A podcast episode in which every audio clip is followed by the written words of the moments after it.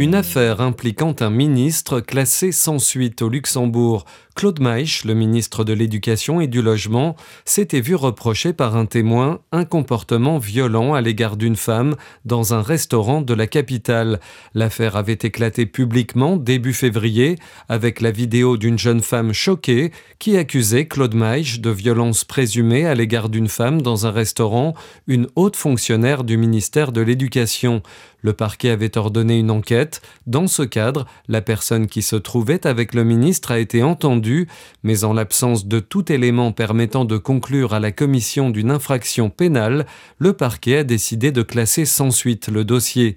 Claude Maïch avait évoqué une discussion très animée et en partie émotionnelle avec cette femme dans le restaurant, mais avait démenti toute forme d'agression le Luxembourg perd une première place très symbolique, celle du pays affichant le PIB par habitant le plus élevé au sein de l'Union européenne. Selon un classement publié par Eurostat, le Grand-Duché a perdu sa première place au profit de l'Irlande.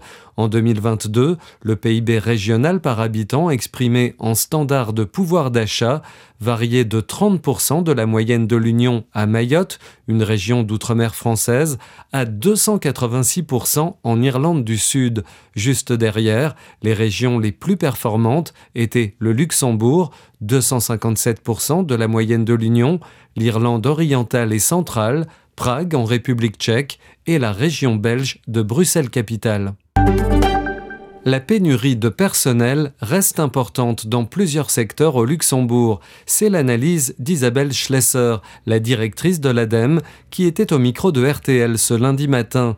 Cette dernière a rappelé que le taux de chômage s'élève actuellement à 5,5%, mais que le Statec prévoit un taux de 5,9% sur l'ensemble de l'année, ce qui laisse penser que de nouveaux emplois seront supprimés dans les prochains mois. Pourtant, de nombreux emplois sont à pourvoir, mais Isabelle Schlesser estime que souvent les profils ne correspondent pas. Autre tendance inquiétante mise en avant par la directrice de l'ADEME, de plus en plus de chômeurs de longue durée ont plus de 45 ans. Il s'agissait des premières frappes israéliennes sur l'est du Liban. Deux combattants du Hezbollah ont été tués dans ces frappes qui ont visé des objectifs de la formation pro-iranienne dans l'est du Liban pour la première fois depuis le début de la guerre à Gaza. Dans le même temps, cette guerre entre Israël et le Hamas et les souffrances des habitants de la bande de Gaza étaient au cœur des préoccupations lundi, au premier jour de la session du Conseil des droits de l'homme à Genève.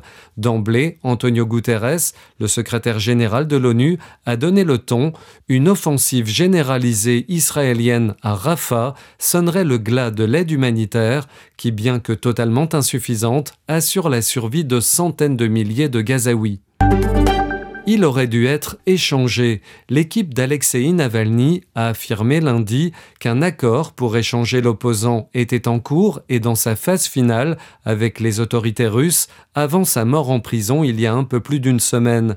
Selon Maria Pevchik, une collaboratrice d'Alexei Navalny, celui-ci aurait dû être échangé en compagnie de deux citoyens américains détenus par Moscou contre un russe emprisonné en Allemagne.